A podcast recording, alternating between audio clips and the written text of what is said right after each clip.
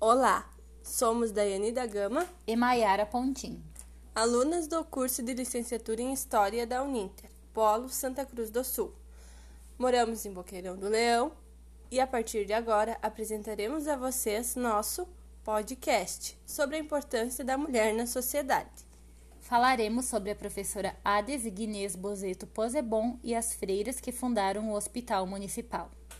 As mulheres, aos poucos, vieram conquistando seu espaço, devido à sua competência e coragem de correr atrás de sua independência, buscando a diversificação no mercado de trabalho e igualdade entre os homens. Professora Ades nasceu em 29 de janeiro de 1931 em Garibaldi Iniciou seus estudos em um colégio de freiras. No ano de 1961, casou-se com Antônio Posebon e mudou-se para o interior de Boqueirão do Leão, onde tiveram um filho. Ingressou na sua profissão na antiga escola da Vica Nabarro, dando aula para todas as séries. Dedicou sua vida à comunidade e à escola de São Roque, ministrando também cursos de tricô, crochê, bordados, culinária, uso de chás e ervas, e além disso foi catequista. Também participava da Pastoral da Criança, a liturgia e do Clube de Mães. Sempre foi uma pessoa querida, otimista, batalhadora, alegre, de fé e caridade. Por conta disso, hoje a escola leva seu nome. Escola Estadual de Ensino Fundamental Professora Ades. Faleceu em 1990, aos 59 anos, após ter sido muito importante na comunidade de São Roque.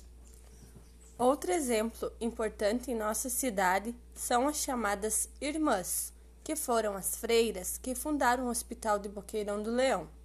Elas atuavam como parteiras e enfermeiras em prol da comunidade. Porém, não encontramos registros nem fotografias que identifiquem suas ações.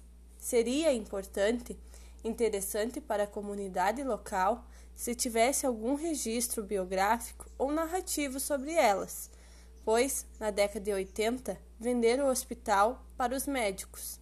Foram embora e não se teve mais notícias, a não ser através de entrevistas com pessoas que tiveram experiência e atendimento com elas.